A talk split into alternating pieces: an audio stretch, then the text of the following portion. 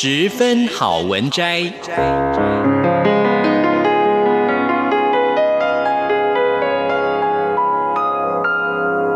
十分钟的心灵补给站。无论是快乐还是悲伤，不管是白天或是黑夜，阅读一篇好文章，也许只要短短十分钟，却能在你的心头低回，往复不已。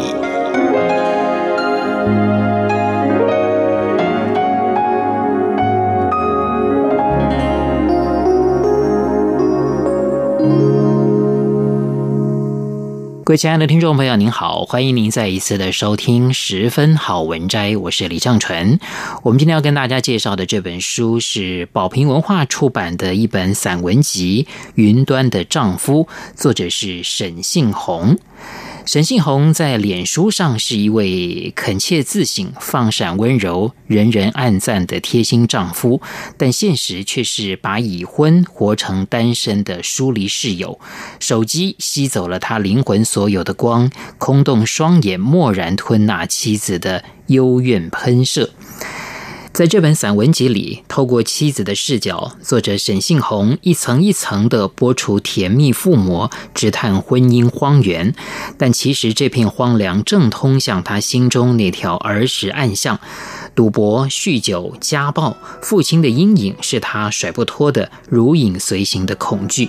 直到多年后的今天，直到他也成为人夫、为人父，借由爬书回忆，他试着凿开出口的光。所以，这不只是一本散文集，而是一个丈夫暧昧疏远的真相。那今天要跟大家分享的这一篇是《旅伴》。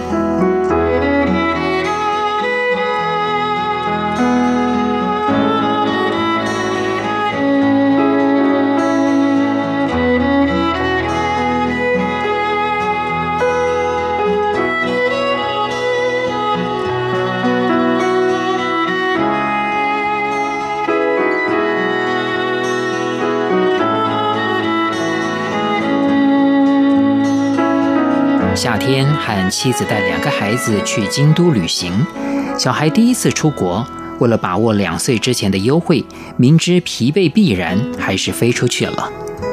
出发前，新闻或脸书常传来关西暴雨成灾的消息，直到前一天才放晴。到京都之后，连几日干燥高温，拉着孩子搭车或步行，汗湿的衣服从未干过。停下脚步，便被凝脂的气流裹住。街上的老人闷沉沉地挥着折扇，日本人汗流得拘谨有礼。我的汗腺已钻入台湾粗莽的阳光，热得贴身而明目张胆。当地电视和报纸却全是淹水的消息，死伤失踪的数字。这趟旅程显得很不真实。我们这些观光客在半空漂浮，踏不进他们悲伤的水泽。带着两个失控的孩子，更能够感受到被包裹在气泡里的隔阂感。日本的密闭空间像餐厅或电车，不至于悄然无声，但声线总能够沉到很低。即使两个人持续对话，声音直接丢进彼此耳里，没有丝毫碎响现出。就连下班后挤满人的电车里也一样。每当孩子哭叫吵闹，虽然我的眼睛瞪着孩子，想办法压制，却能感受到所有的眼睛和耳朵贴过来，截取我们身上细微的线索。即使最后孩子恢复安静，眼神各自归位，却能明确感受到我们已被挤出他们紧密牵合的齿轮之外。因为脱离日常作息，从没有和孩子在一起这么久，超时劳动，睡不好。躺不惯陌生的床，腰颈依旧陷在旧床熟悉的深度里。最后几天，有时不知道自己飘荡何方，在做什么。孩子倒是始终兴奋，因为难得日日玩乐。他们在没有终止的白日翻滚，不舍合眼。我却像坠入深沉的梦里，没醒来过。即使很累，为了不浪费。不求增加，只想尽量完成排好的行程，拍下更多照片，在大太阳下定格微笑，填满旅行的意义。精神一直处在恍惚状态，匆忙赶路，完全无法慢下来，融入异国文化，走出踏实的生活感。有天傍晚，早早出发，坐公车要去河园町逛街，心想逛完可以到旁边的奇缘鸭川花见小路晃晃，看古朴街景点灯之后的华丽变身。但网路查到的公车路线竟然跟实际不同，地图显示只有七站二十分钟，但上车之后标记我所在之处的 GPS 蓝点却逐渐偏离。改查京都公车官网，才发现这班车虽然会到，但多绕一大圈。我数数剩下几站，心都凉了，竟然有四十多站。妻子背着已经有倦意而显得烦躁的女儿，坐在公车最后一排，旁边陆续坐满下班下课的日本人。我和儿子坐在他们前面的两人座，窗外街景由灰转黑。女儿软倒在妻子身上，倦腻地直讨奶嘴，偏偏妻子没带，女儿几近崩溃，我却不能像在家里那样威吓他，怕他涌到边缘的哭声瞬间倾泻。那些站名串起来就是条历史甬道。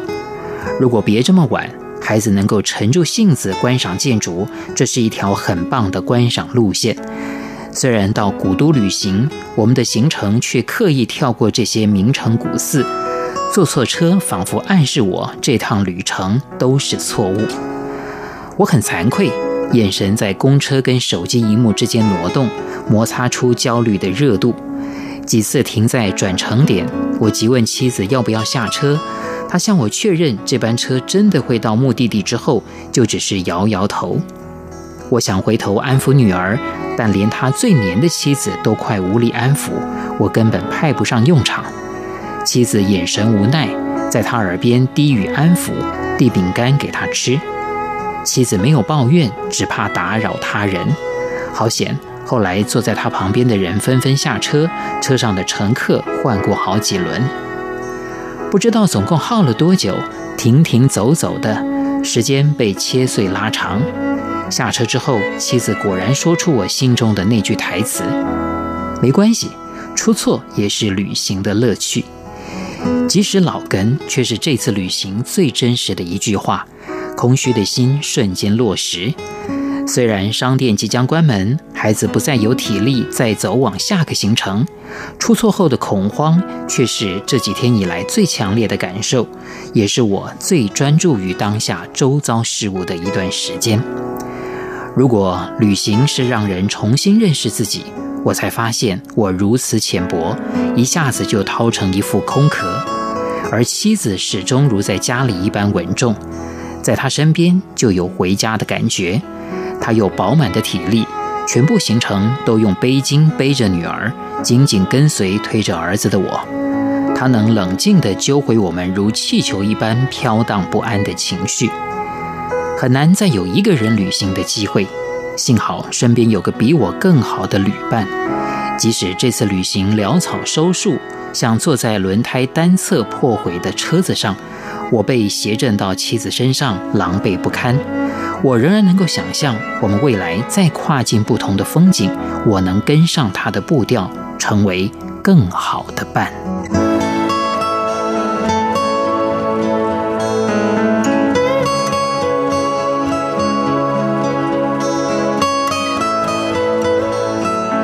各位亲爱的听众朋友，今天所介绍的这本书是宝瓶文化出版的一本散文集《云端的丈夫》，作者是沈信宏。